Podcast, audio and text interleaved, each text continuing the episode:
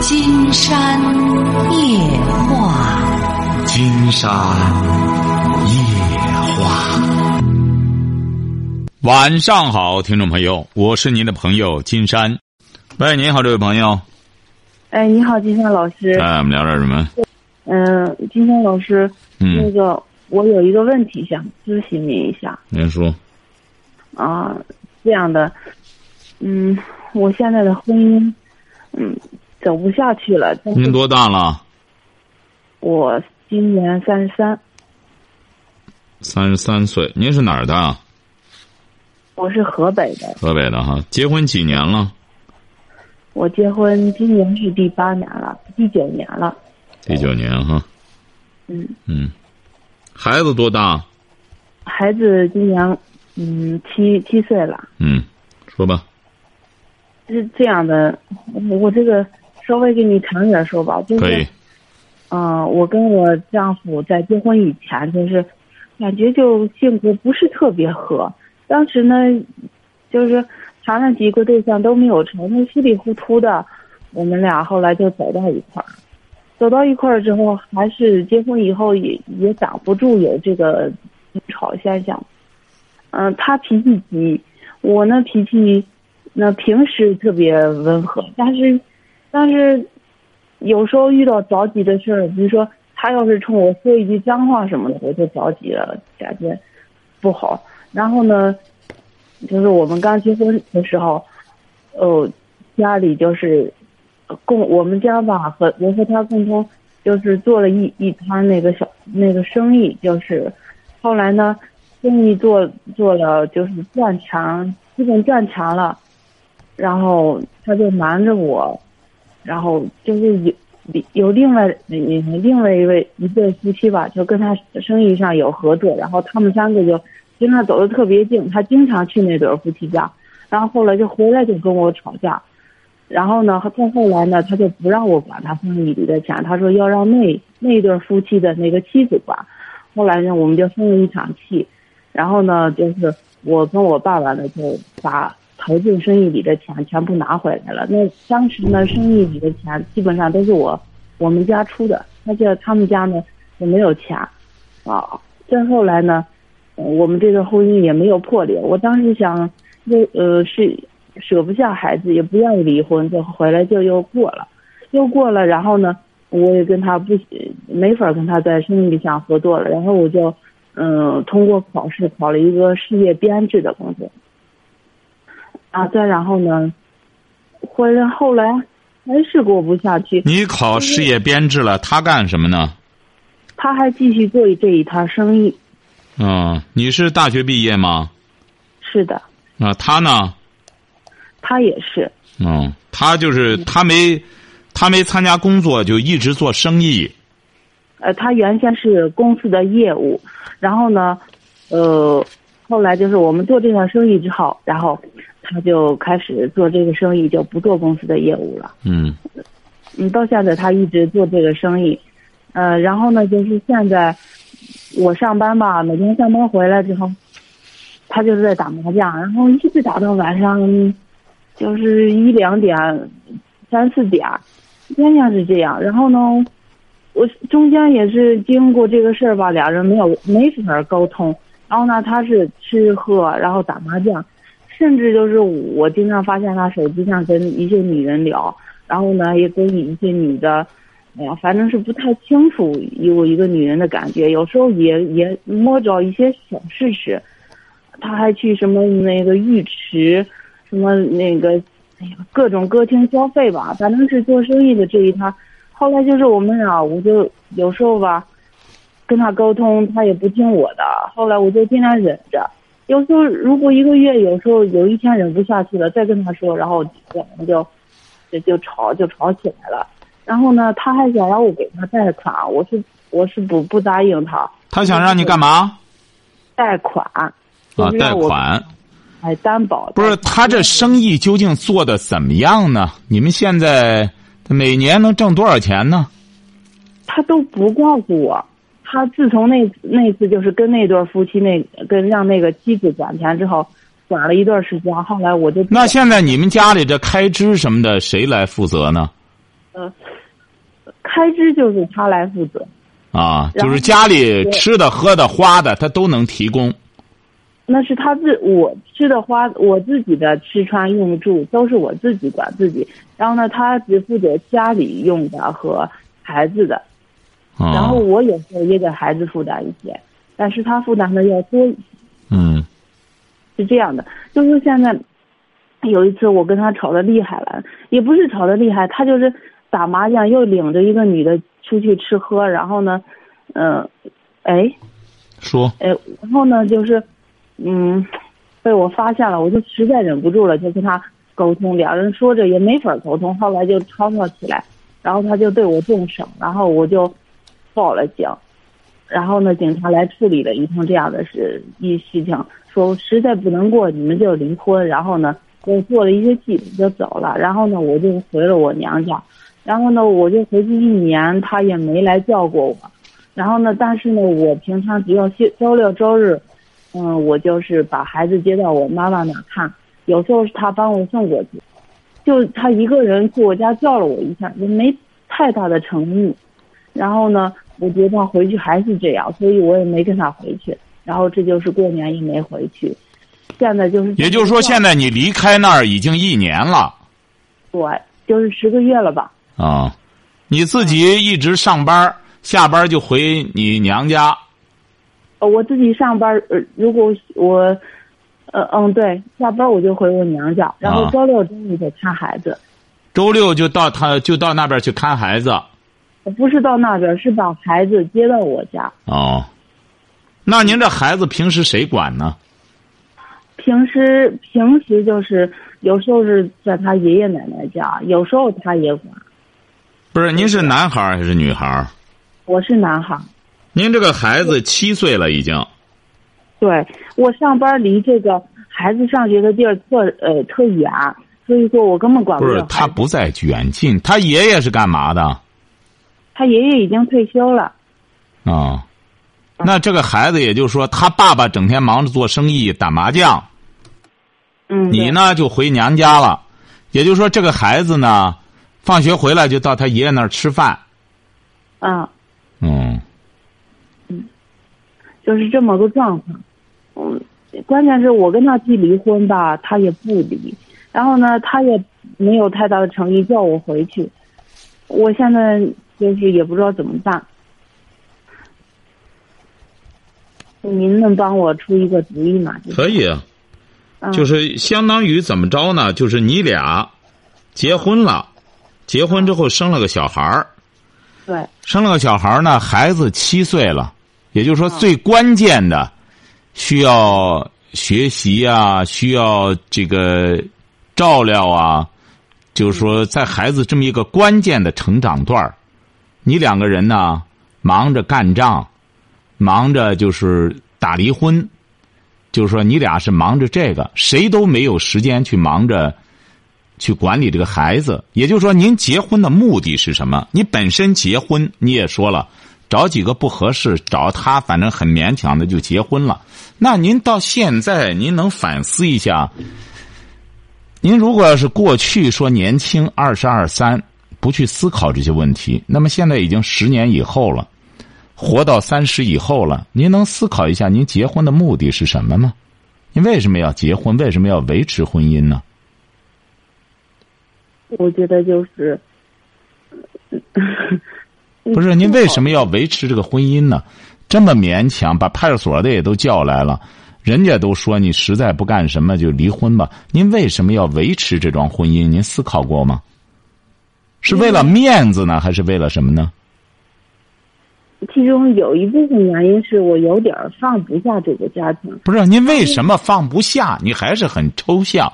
金山就想问问你，您为什么要要结婚，要维持这桩婚姻？你想过没有啊？究竟什么放不下呢？是？我想过呀，我觉得就是孩子的爸爸有一有一些方面，我觉得是是可取的，是有优点的。也就是说，你放不下孩子的爸爸，还有所以说你就不离婚。还有孩子，那你你这你这金山觉得没有道理。孩子你早放下了，孩子你想想，您这个孩子啊，你甭说放上十个月，您就扔上一个月，他这学习就耽搁了。您孩子早放下了，你就礼拜天接过去，满足一下自己的这种情感的需要。他爸爸，你俩整个都干仗到一年了，你想接近一年了都不干什么了，这不早就都放下了吗？所以说，你到现在你应该静下来想想，你究竟为什么要维持这桩婚姻？那你的理由是什么？那你要让金山给您出的主意是让您把这个婚姻继续下去呢？还是要离婚，你这些东西都得先搞清楚了。您是让金山帮着您维持着婚姻呢，您还是让金山帮着您离婚呢？其实，在我内心来说，我想维持下去。那，那维持很简单，他没想离，你丈夫他就没想离婚，而且他也来接过你，你就因为他觉着有已经来接你，就是诚意了。而你觉得他还不够有诚意，你还不回去？对，对不对？你看他没有想离婚，你又想维持，你为什么不给个台阶赶快下呢？这个人生就是这样，没有台阶的时候，自个儿垒个台阶。说人往高处走，人往高处走的时候，不是时时处处都有台阶的，有些地方很有可能是光秃秃的悬崖峭壁。那这很有可能都得自个儿钻洞，自个儿干什么往上走，往上爬。那你既然是在乎这桩婚姻，而且是金山问您为什么要维持它，你首先想到的是孩子他爸爸还有可取之处，你为什么要和他这样较劲呢？你也知道，他既然做买卖，洗个桑拿呀什么的，这做买什么叫做买卖啊？就是整天在钱里滚来滚去。那么说，就得大家搅和到一块儿，花钱才能挣钱。那么就得拿出大量的时间来和别人在一块儿花钱，花完钱再想办法算计着在对方身上再怎么捞钱儿，这就是买卖人呢。你也知道，嗯，所以说你为什么总把精力放在这些？你比如说他，你丈夫应该说是个称职的商人，他就是在这样做买卖。甚至都打麻将打到他多大了？他他三十五了啊！打麻将打到，您说一两点，这玩意儿也够辛苦的。那么他就搓麻，你在干什么呢？你没干正经事儿啊？他在打麻将的时候，平常就是我下午下班回去给孩子做好饭，然后带孩子写完作业，我们俩呃讲个故事就睡觉了，就是这样的生活。然后天天就是我大早晨黑天黑的时候就走了，天黑的时候回来。啊，这不很好的日子吗？你为什么不过呢？他打他的麻将，你带着你的孩子辅导完了就睡觉了，他也不干扰你。那你还有个事业单位上着班这日子多好呢。他又没说要和你离婚，你为什么要去捉奸？又要在乎他怎么着和哪个女的吃饭了？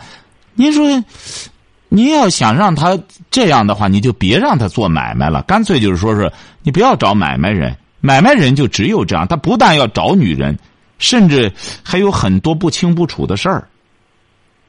那你承受不了这个，光觉得做买卖挣钱，你要知道，所有的这个钱财，往往它都是说白了，上面沾满了很多东西的。那西方人把这第一桶金叫都有原罪，都是带着原罪的。就是说，这个这个这个很多财产突然之间你比别人多收入了很多，那么你就要分析我这个钱的来路怎么样？我是通过我的努力辛苦或者干什么得来的呢，还是怎么着的呢？或者我不去想？那这个东西来了，我就这么着吧。有的时候就得借酒浇愁，我我要抹掉我我这个钱的来路的这种思路，我一定要干什么？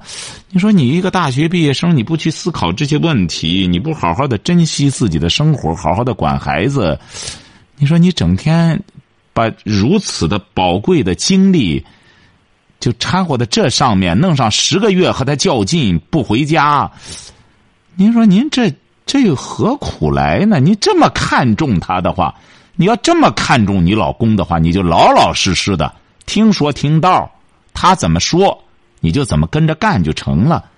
你说你又这么在乎他，你又和他较劲，你这是干嘛呢？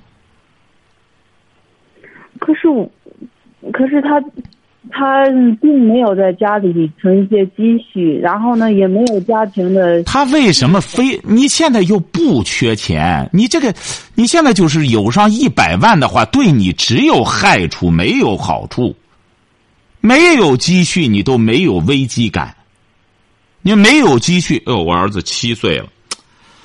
哎呦，我生了他了，我也听了金山老师的节目了。你听听那些孩子教育不好的，到了十四五，那整个就是败家的，那怎么办呀？我到那时候甭说一百万，我二百万也买不回来呀。我到那时候怎么办呢？我现在，他本身又不是个顾家的人，那么好赖的能维持着这日子，我就得好好的把我儿子培养好。那么怎么让他别沾染上网瘾啊？别。别去学些坏的东西啊！好好读书学习呀！你为什么不把精力放在这上面呢？因为我们现在很多女性竟然就不理解，你弄上几百万，你年轻轻人弄上这个，只能害你啊！好好的，非得化妆品改一改，弄那个脸非得抹的，整天就是说白了就见这几个人非得模糊的，就是大家认不出来了，非得这样，你说何必呢？你说费这么大精力？又不是要嫁给对方，我整天要模糊的投其所好。你说如此的兢兢业业的，这么敬业的为这个社会装点，金山觉得这也真是很可，这也是一种敬业精神。不是，金山就不理解了，您您为什么呢？您为什么要这样别扭呢？金山老师，您不觉得经常假牌很败家吗？如果如果他哪天输大了，会把会把家毁了的。您觉着他这样毁了，毁了和你离婚的话，哪一个相比更严重啊？您觉得您这个婚姻最终掰了，这样的话严重啊，还是他这样打牌输了严重呢？在你眼里，哪个更严重？我觉得都差不多吧。那也就意味着，你觉得钱和什么都一样。也就是说，你觉得你老公有可取之处，你还是看中了他的钱，你觉得他是挺能挣钱，你不相信？你静下来思考一下，你不是更看重这个人？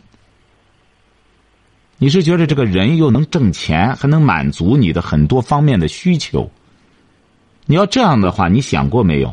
一个男人也会这样想：我凭什么光满足他的需求干什么之后，我不亏了吗？那么你们俩不就是在做买卖吗？婚姻就是这样，如果没了爱情，那么就是买卖。那么买卖像你老公这样我行我素，你管不了他，你最终就是消极的，近一年不回去，那么他这个时候就可以为所欲为了。嗯。那么他想怎么着？那么一旦很多事情发生之后，你再挽救是没有什么可能性了。同时也把孩子的教育什么都耽误了。您说您这是何苦来呢？您说您活着是为什么呢？一个三十三岁的女孩您怎么就不为你自己活着呢？这个孩子是你经过了十月怀胎把他生出来，到现在这样，你怎么不珍惜你的作品呢？那现在有些女性竟然就不理解，你首先考虑的为什么维持婚？我要珍惜我这个作品，这可是你正经八百的自己创作的一个作品，您为什么不珍惜呢？您说您是聪明还是傻呀？哎呀，其实我也知道现在是孩子教育的关键期。其实我上班的时候就是离家很远，是没有。您还是搞不清楚这个问题。要么你别生孩子，你不要认为这个孩子生出来将来就是我这个帮手。你如果要是不去教育他，他将来是你这个对手，甚至是个敌手。你各种理由对这个没有任何意义。现在这些孩子，您这孩子都不是九零，您是两千一零两千一十后了，您这孩子都快。所以说，您还拿着您这些。陈旧的理由。当初我怎么上班？这孩子是不听你解释的。你怎么到现在不明白这个道理呢？你你就是现在上班，说白了，你挣下一百万，等到孩子大了，他不领情。嗯，我也明白，金山老师。就是这几年，我一直也在努力，看看有没有就是说机会，就是调到离呃家近的地方，就可以全力的又来了，又来了。金山发现你呀，就是油盐不进。你大学学什么专业的？我我明白你的意思，金山。你明白什么意思啊？你明白什么意思啊？金山说的什么意思啊？现在是孩子。其实，对于一个女人来说，最重要的是把自己的孩子培养好。那你明白？你怎么还胡胡扯巴拉的？还有什么意义呢？你做一个女人，说白了，再去掉这个“女”字，你作为一个人，你得明白自己这段时间活着是为了什么。我们现在这个社会，只能让每个人都要思考每一个人生阶段，你为什么活着。你得去思考这个问题了。你说你再不去思考，你整天这样胡打乱闹，弄上十个月，您这十个月，您是在在消费谁呀？您这不是在消费你自己吗？该干的事儿不干，还在这较劲，还想着不离婚，还想维持。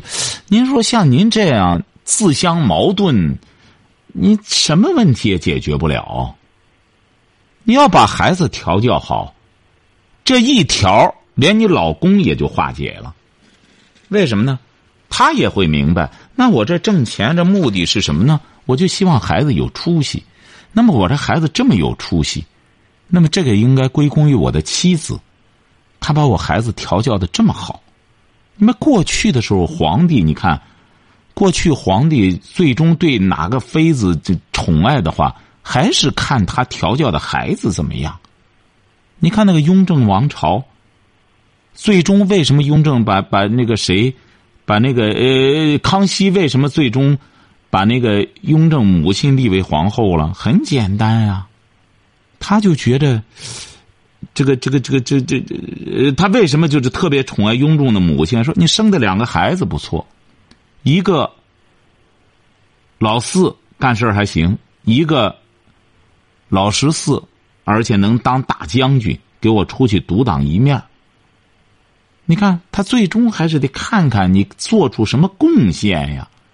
你对一个男人来说，你对你的丈夫来说，你最大的贡献，就是要把孩子培养好。你怎么我们很多女性就搞不清楚这个轻重呢？你要把孩子培养好，无论你的公公婆婆。包括你的父母，包括你周边的人，都会对你肃然起敬。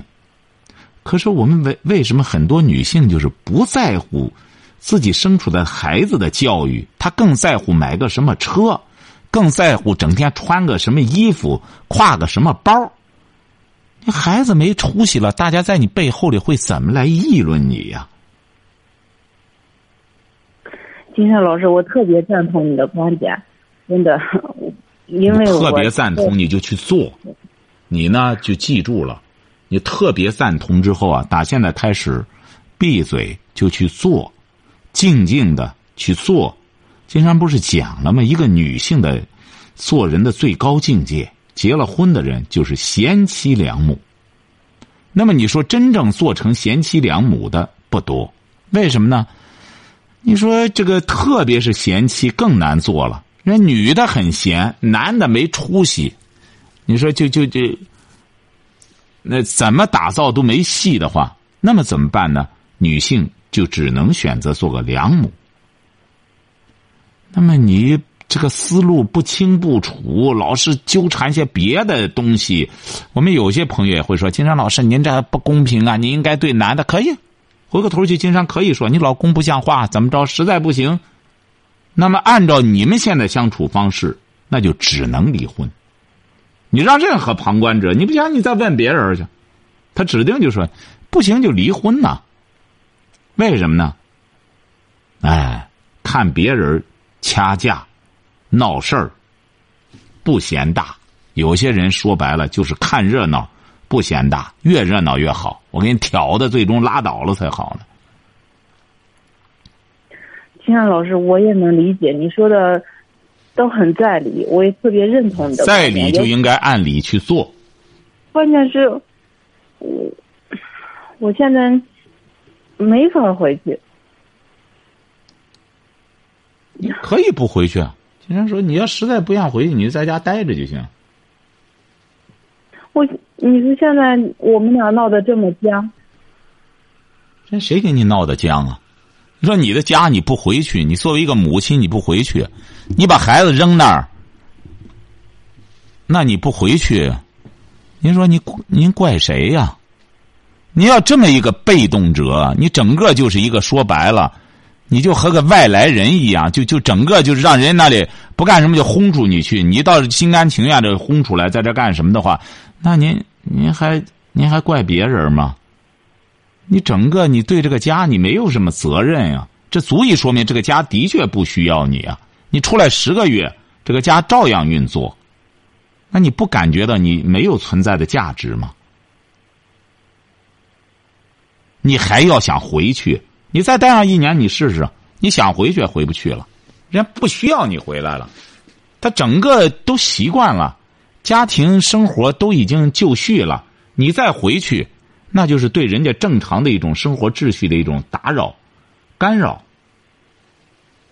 你要现在明智的话，金山就告诉你，不要讲条件，这是你的家，回家之后照顾你的儿子，这就是你的责任。你俩怎么干仗？你既然想维持婚姻，就回去就成了。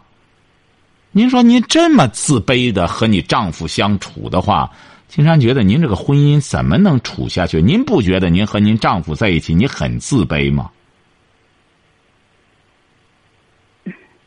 你居然自卑到回家都得让你丈夫给个好脸，你才肯回去。您说您活着就是为他这样吗？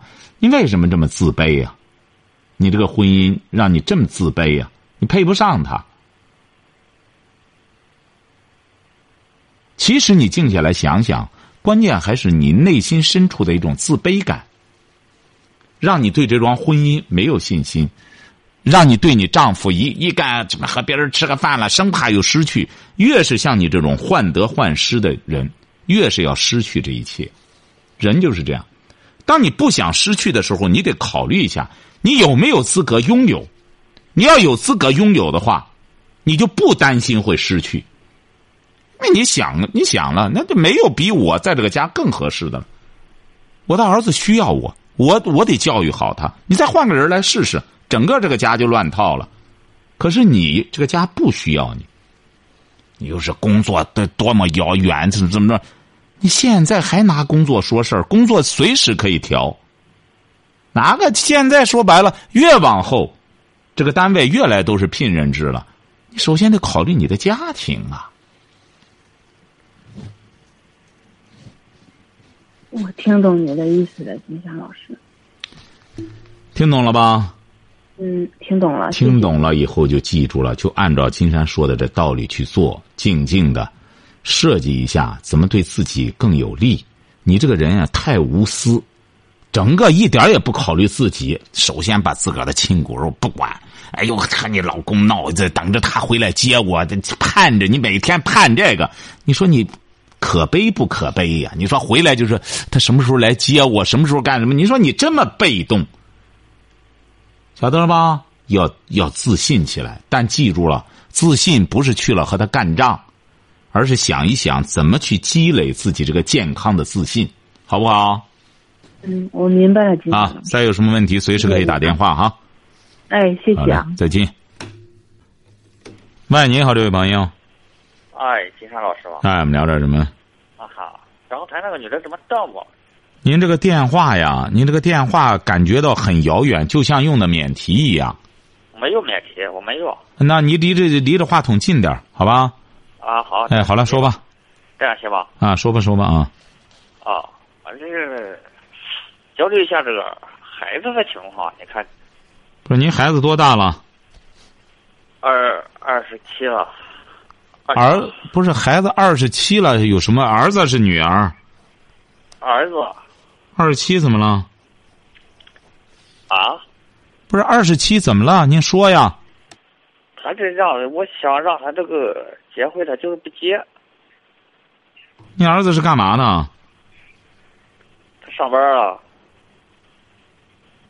您得说说什么情况啊？竟然也不了解。你说您就说你儿子不结婚，不是怎么了是？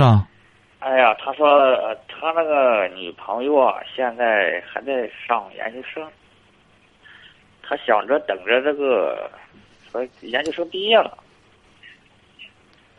啊，那你我我就想那个怎么能想想办法劝说劝说他？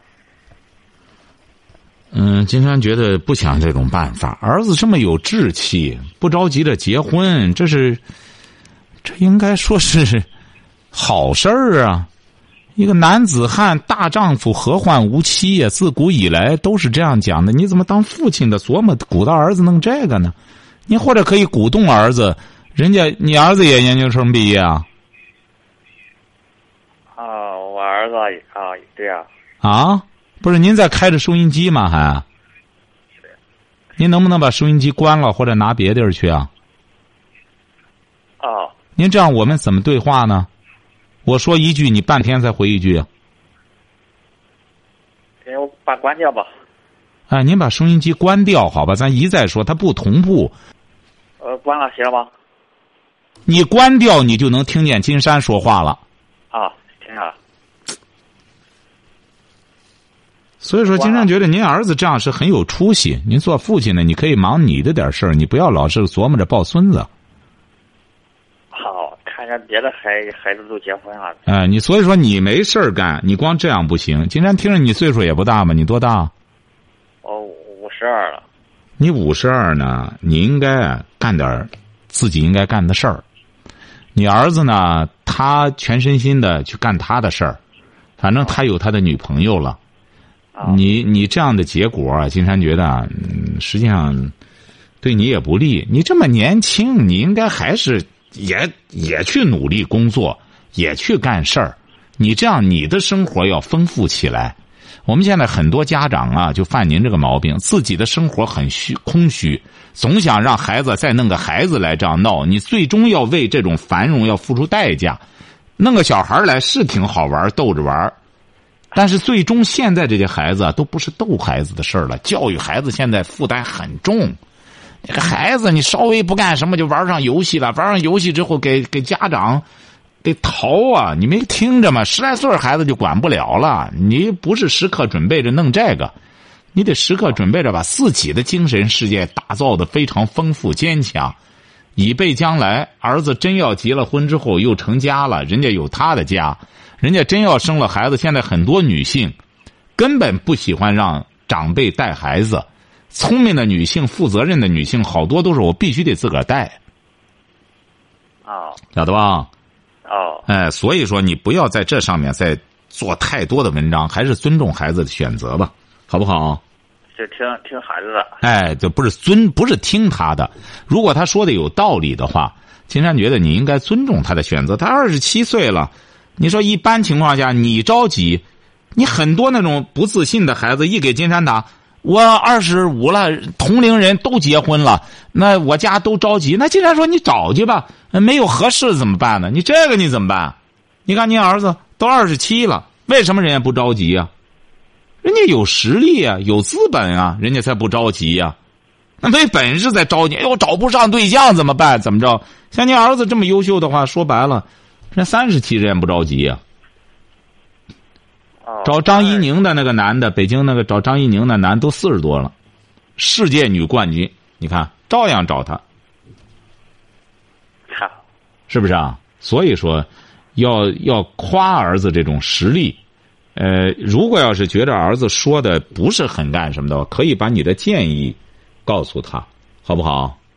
哦，哎呀，不要不不用为这个揪心，还是干干自个儿的事儿。啊，哎，反正看着别人同龄的孩子。哎，你别光看这个，你应该看看你的同龄人。